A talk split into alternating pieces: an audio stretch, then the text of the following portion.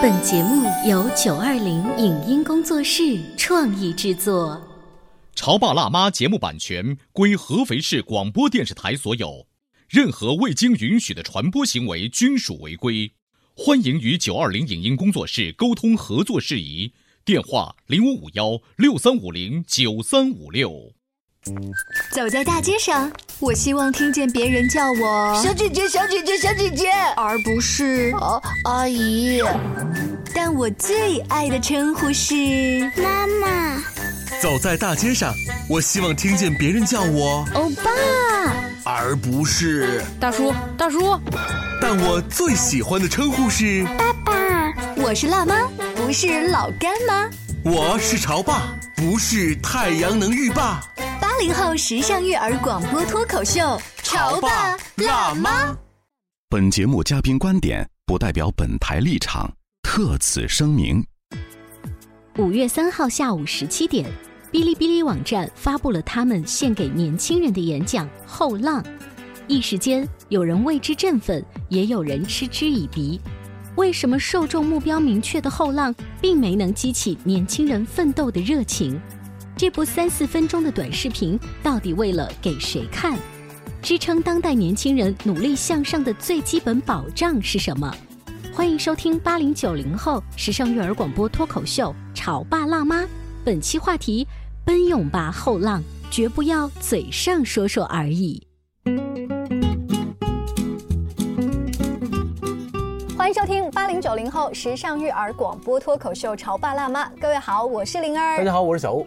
今天是五月的中旬了，你看五四青年节过去有段时间，马上又要过我们另外一个节日了，有六一儿童节。尤其是在今年五四的时候，不是那个 B 站搞了一个什么后浪的宣传片吗？奔涌吧后浪。那些口口声声一代不如一代的人。应该看着你们，像我一样。我看着你们，满怀羡慕。人类积攒了几千年的财富，所有的知识、见识、智慧和艺术，像是专门为你们准备的礼物。科技繁荣，文化繁茂，城市繁华，现代文明的成果被层层打开，可以尽情的享用。自由学习一门语言，学习一门手艺。欣赏一部电影，去遥远的地方旅行。很多人从小你们就在自由探索自己的兴趣，很多人在童年就进入了不惑之年，不惑于自己喜欢什么，不喜欢什么。人与人之间的壁垒被打破，你们只凭相同的爱好就能结交千万个值得干杯的朋友，你们拥有了。我们曾经梦寐以求的权利，选择的权利。你所热爱的，就是你的生活。向你们的专业态度致敬！你们正在把传统的变成现代的，把经典的变成流行的，把学术的变成大众的，把民族的变成世界的。你们把自己的热爱变成了一个和成千上万的人分享快乐的事业。向你们的自信致敬。弱小的人才习惯嘲讽与否定，内心强大的人从不吝啬赞美与鼓励。向你们的大气致敬。小人同而不和，君子美美与共，和而不通。更年轻的身体容得下更多元的文化、审美和价值观。有一天，我终于发现。不只是我们在教你们如何生活，你们也在启发我们怎样去更好的生活。不用活成我们想象中的样子，我们这一代人的想象力不足以想象你们的未来。如果你们依然需要我们的祝福，那么奔涌吧，后浪！我们在同一条奔涌的河流。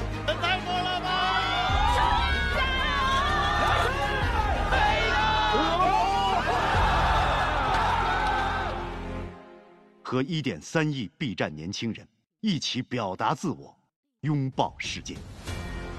我其实今天在节目一开始自我介绍的时候，我想说的是，我是后小浪的妈妈。为什么这么说？他指的那个后浪一定是九零后或者是零零后，嗯，对不对？但是我又觉得我不是那样子的，虽然我想冒充，你是一零后的妈，呃，我就只能说我是冒充，我那个是后小浪，后小小的小浪那个小孩。那我再来看这个的时候，我不知道小欧你看的那个角度，你会被何冰的演讲给激动到？我当然被他激动到了。首先，我站在一个专业的角度，我非常欣赏话剧演员，他是北京人艺著名的演员。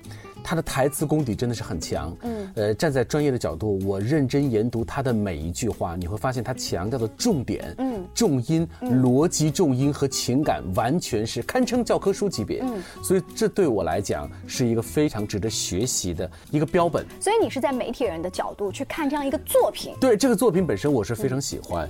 但我很好奇啊，就是为什么哔哩哔哩这样一个年轻人聚集的网站会找何冰这样一个虽然有呃演戏和话剧功底实力，但是你觉得毫无流量？对他毫无流量啊！我甚至看到他的时候觉得，哎，他是谁啊？他是哔哩哔哩幕后的什么高管吗？还是他的什么创办人什么之类的？哦，后来我才想，哦，他好像是曾经一个老戏骨这样。何冰老师可是很有名的这个话剧演员，虽然他最近这么多年也一直在这个镜头前。言。但是仍然你能看得出来，他在舞台上很有号召力。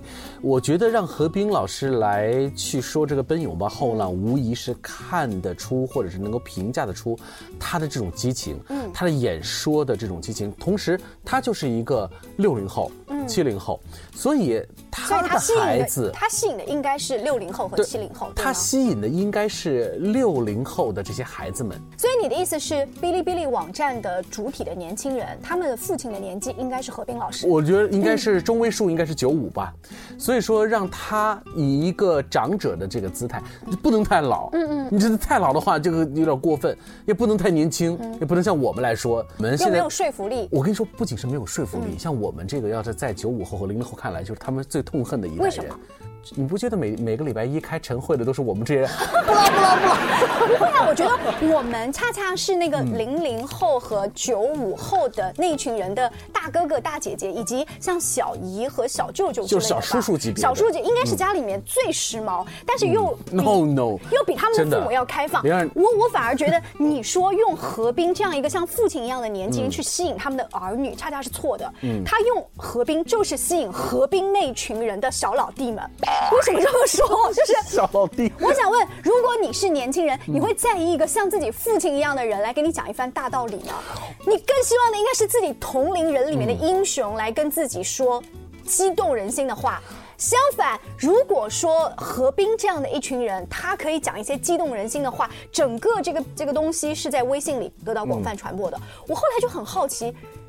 我微信里面那些七零后的大哥们，他们没有转发，对不对？不是没有转发，是他们知道哔哩哔哩是什么东西吗？他们不会好奇何冰这个人在演讲的时候后面为什么有一群英文？哔哩哔哩哔哩哔哩是什么东西？然后他们就会好奇，好奇完了之后，他们就会搜，搜了之后，哔哩哔哩网站这个视频的创意就完成了，它的宣传功效就完成了。哦，你是这么想的？对呀，我是觉得，首先，它对于它的受众来讲。就是一群中位数为九五前后的这群年轻人，为什么这群年轻人会成为被击中的这个对象呢？当我在尝试着用一个更年轻者的这样的一个心态来去观赏这个几分钟的演讲的时候，我首先第一个感觉是感动。这个感动不是说对你说的就是我，不是，这有，但不是第一位的，第一位是哦，终于有人懂我。啊！而且谁懂呢？像我父母那一代人，终于有人懂我，很欣赏我，很鼓励我。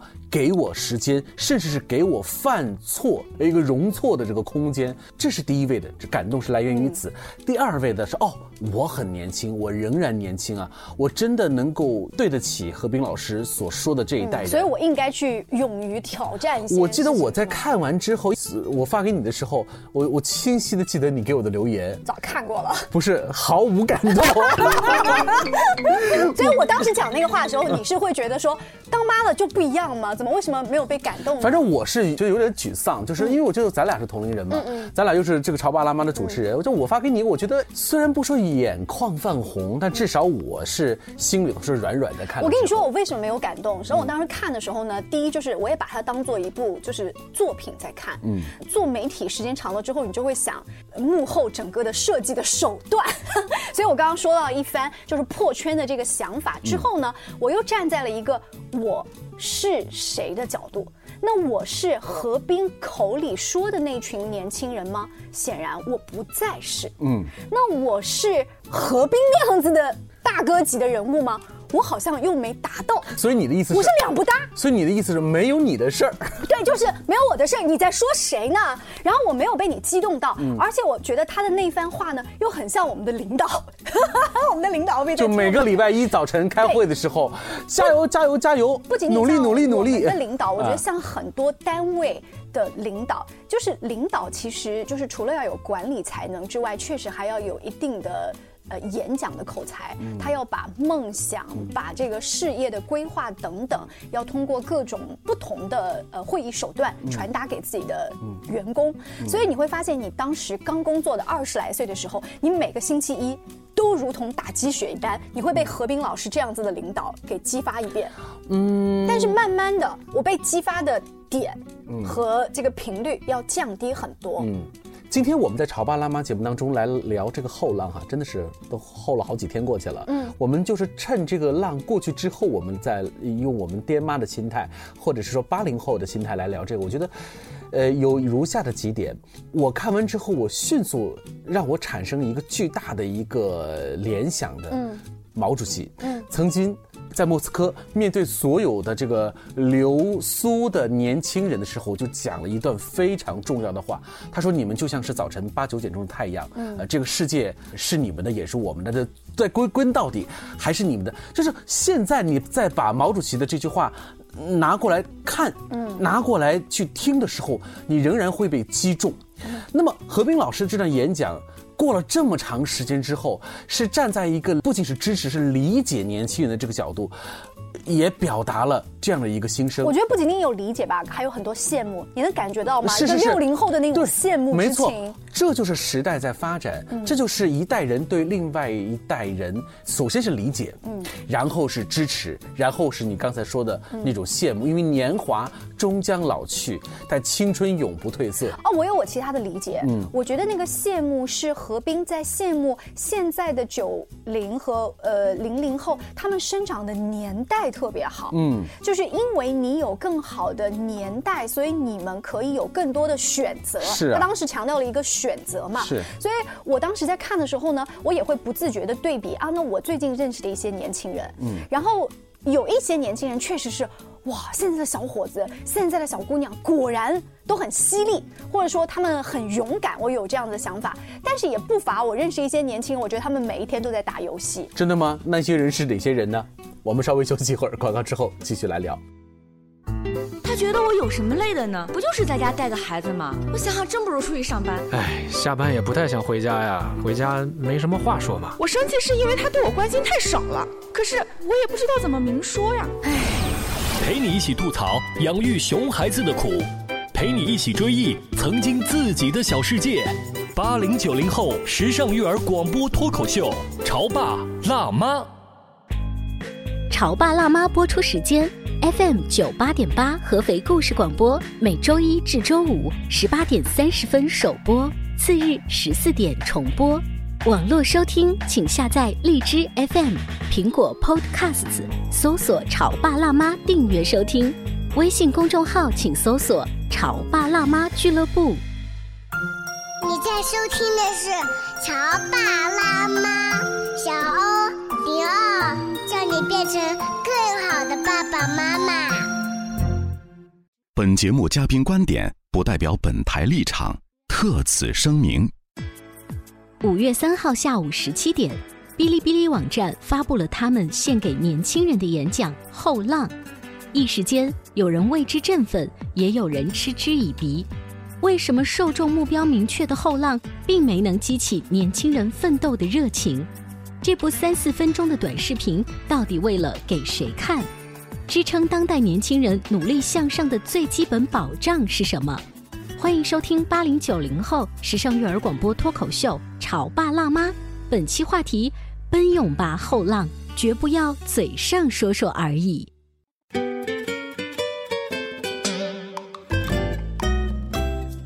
广告之后，欢迎大家再一次回来啊！这里是潮爸辣妈，我们觉得自己是后小浪的爸爸和妈妈们，因为其实七零和八零后的孩子。他们的小孩还没有达到，就是像何冰演讲当中的那种啊，我要出去闯世界，对对对。但是确实可以看到，他们现在这些孩子也在勇敢的表达自己，然后比我们当年更富有想象力跟创造力。这确实是。这个后浪的视频之后没过几天呢，我有一个好朋友，嗯，他呢已经创业已差不多有六七年的时间了，他的年纪稍微比我小几岁，今年刚刚三十五岁。就在前几天，他发了一很长的一段话，我不知道他是不是看过后浪说了还是怎样。他说：“我经常跟公司的人说，不要轻易的得罪年轻人，不要抢年轻人东西。年轻人比你活得长，比你机会多。你对年轻人好一点，他们会尊重你是大哥大姐。你不给年轻人面子，以后谁是大哥还不一定呢。我们有很多东西需要向年轻人学习，和他们一起成长。”不要总觉得年轻人幼稚，他们看待世界有他们自己的角度，而这个角度是我们看不到的。嗯，看完这话之后，我立刻点赞。你会更加对自己办公室里面那群年轻人 nice 一点，对吧？对，我当时看完以后，我就在反省哈，就是八年前的时候，他们走进了我的办公室，然后他们是一张白纸。我在现在都敢跟你还嘴了，没没没，现在还没有跟我干活。其实我前一段时间还有一个在一起吃饭的一个小饭局，然后我还跟他们说，我说回想起当年的师傅的我，我觉得我当年态度太不好了，因为那个时候师傅也是第一次当师傅，所以我会非常的苛责。我说我现在的我不是这个样子了，其实我有点为八年前的那个时候自己而抱歉的。嗯。所以我是看完后浪以后，包括在看了我朋友的这个留言之后，我的确有这样的一个想法。嗯嗯。所以我觉得是不是我们在对待年轻人的这个问题当中，对待我们的比我们小的这些后生当中，我们需要去有一些改变呢？更如同我们现在又成为。爸爸妈妈，爸爸妈妈，对，呃，你这样一说的话，就是，呃，自己当了爸爸妈妈之后，现在小孩小，感觉不是特别强烈。一旦他们长到了青春期，哈，像这个视频当中，我发现我看的这个演讲好像是两个版本，一种呢是前面大部分都是何冰在讲话，后面一点点有一些视频，还有一种呢就是何冰讲到的很多的高潮的点都穿插有视频。一旦有视频，也就是中国这些年轻人，他们把一些国货的东西、运动的场景或者奔跑的东西融进去的时候，你确实哎，好像会有一点点鸡皮疙瘩的感觉，因为你看到的不是何冰那张脸，你看到的是真正的年轻人，哪怕是演出来的年轻人，对吗？就是你会想象你的孩子也有一天像这个视频当中的年轻人的时候，你要跟他怎么对话？是的，我我就会想，哦，那你刚才讲的也有道理，我要像何冰一样，我用一种儿子，你很棒。丫头，你很棒！我要学会欣赏你们这些人现在的观点，而不能老是倚老卖老。你说的很对，你刚说不能倚老卖老，你说的只是其中的一部分，还有一部分我们可以借助一些电影的桥段来去解释哈。有很多电影，尤其是那些比如说科幻题材或者是说犯罪题材的片子，最后都有一个大反派，嗯，或者叫黑帮老大，或者叫什么神奇的反面人物，类似于。他都会有一个很痛苦的童年，都会有一个很威严的父母，会有那么一句话：我从小就想获得，我一辈子都想获得呃你的认可，可是你从来不认可我。你还记得当年吴彦祖演的警察故事，是跟成龙一块演警察故事，演他爸爸的是梁家辉。吴彦祖是一个非常帅气、很年轻，但是他是个杀人如麻的一个人。为什么呢？就是因为他的爸爸对他特别严格。嗯，以至于他出现了很多那种叛逆的思想，不仅是严格，甚至是任何的一种打压，在任何情况下从来没有给孩子过任何的肯定，总是说你不好，你不优秀，他不真的去欣赏自己的孩子，那这个孩子一辈子都是活在了。负面的这个肯定当中，就完全是否定当中了。呃，我刚才有那样子的一个思考，是因为我脑海里面在脑补一些画面，就是我一旦通过这个视频，OK，我理解了以后我跟孩子讲话的这种话术的姿态之后呢，我的孩子他们这一代，他们可能会说，哦，老妈老爸。嗯，还行，你还行，嗯，那行，我带你一起玩。你知道吗？就是那种姿态，是我带你一起玩。但是如果说像这样子的视频不是由何冰，而是由年轻人自己的偶像哈，就是一个。我到现在还不知道哔哩哔哩他们真实的这种视频的最后的想法。我揣测呢是其实是为了破圈嘛。那如果真的是为了号召年轻人的话呢，应该由他们自己的发言人来说话。那于是我们这群年轻人就会觉得，对你说的对，我们就是这样的一群人，我们要一起干，嗯，而不是哈老爸老妈我带着你一起玩，嗯，我只是通过一个我懂了你让儿子。给我一个讲话的机会而已，而且我发现，在转发这个后浪视频的中年人当中，应该他是有一股我依然想热血沸腾，就是我其实仍然被点燃了，我不服老，我对年轻是有期待的，我是对自己还有激情梦想的一个映射的，然后他转发一下而已。你为什么落到那么一个苍凉的而已上？我想问一下，你转发了之后呢？你知道我身边有一些哦，他们的孩子可能现在是大学生，刚好是哔哩哔哩网站的主导的年轻人，于是他们把这个视频啊发给了他们自己的孩子去看，并且发过去的时候还说了一句：说孩子啊，要发给你的同学们，你们一起来看一看哦，这个视频真的很棒。然后他的孩子回了一句：好的。啊啊！就你可以感觉到吗？就你自己被激动了，然后你的儿女根本就不 care。我能够理解这个作品，它的受众面可能就是很窄，它就是要激发这些人。最后有一句话叫做“呃，心中有火，嗯，呃，眼里有光”。我觉得心里有火，眼里有光是何冰对于年轻人的这样的一种形容。嗯，在我刚刚入职的时候，我们的父母会一直告诉我说，一定要。眼里要有活，那你看，其实这就是两代人的呃，对于呃年轻人的这种寄语。在他们看来，眼里有活是一件非常重要的事情。嗯，他们或许能够明白心中有火的意思，但是他们仍然觉得，呃，眼里有活可能会更加重要。嗯嗯，你不觉得吗？啊，眼里有活儿，对，就是这样才能在这个干活的过程当中，就是学习到嘛，就是人不断的在学习。但是其实对于现在更多的年轻人来说，心中有火其实是第一要位的，也就是说，我。要喜欢啊！我确实觉得你讲的要投入。No no no no no，我跟你的想法完全不一样。我觉得现在年轻人是心中有火，非常大的一团火，但是他眼里没有火。就是站在你的角度。然后，然后，然后现在中年人的感觉是什么？我眼里有火，我眼里有好多火，但我心中没火。你不觉得吗？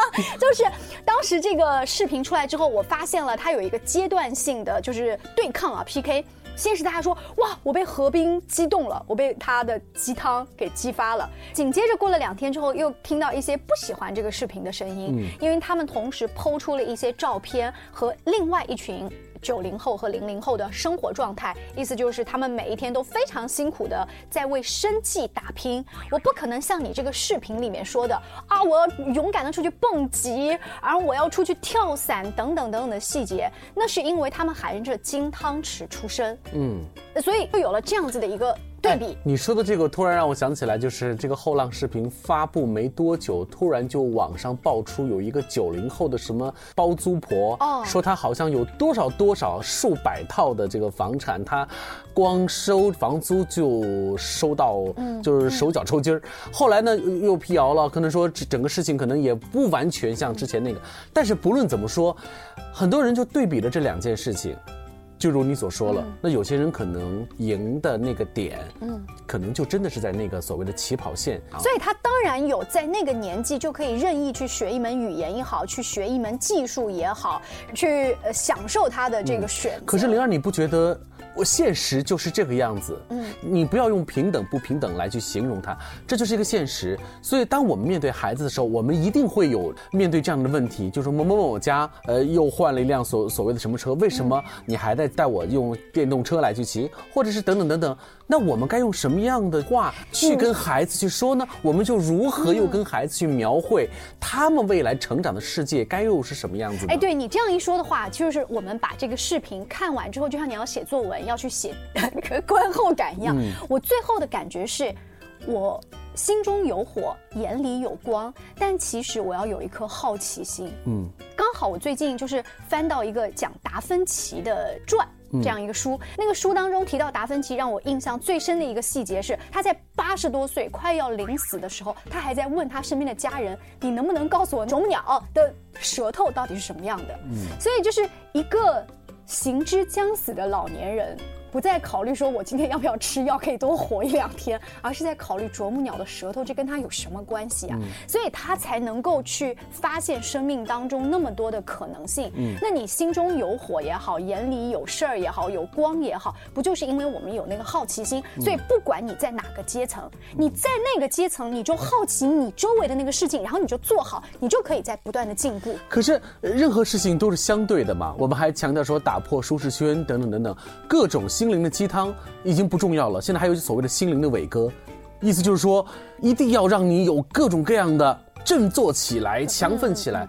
但是我觉得我们成为了爹妈之后，我们能够给孩子带来的，不是说告诉这个世界有多么的露骨，或者是多么的现实。首先，我们也得告诉孩子，我们有多么的爱你。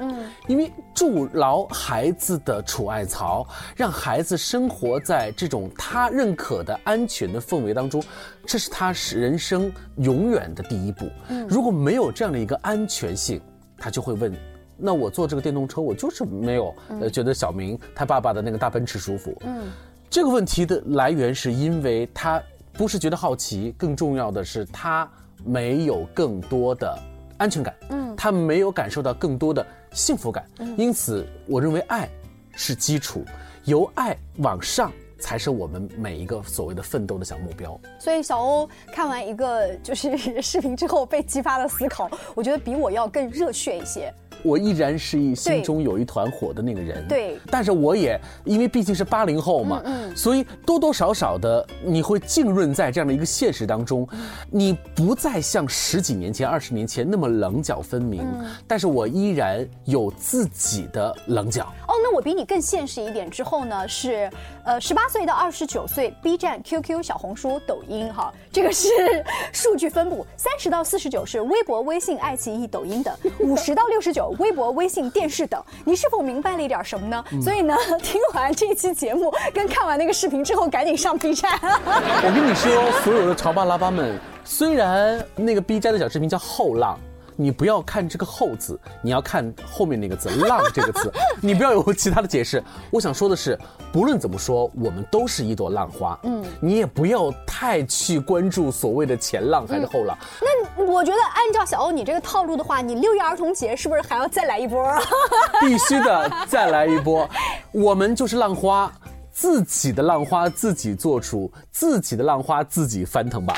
下期见，拜拜。再见。以上节目由九二零影音工作室创意制作，感谢您的收听。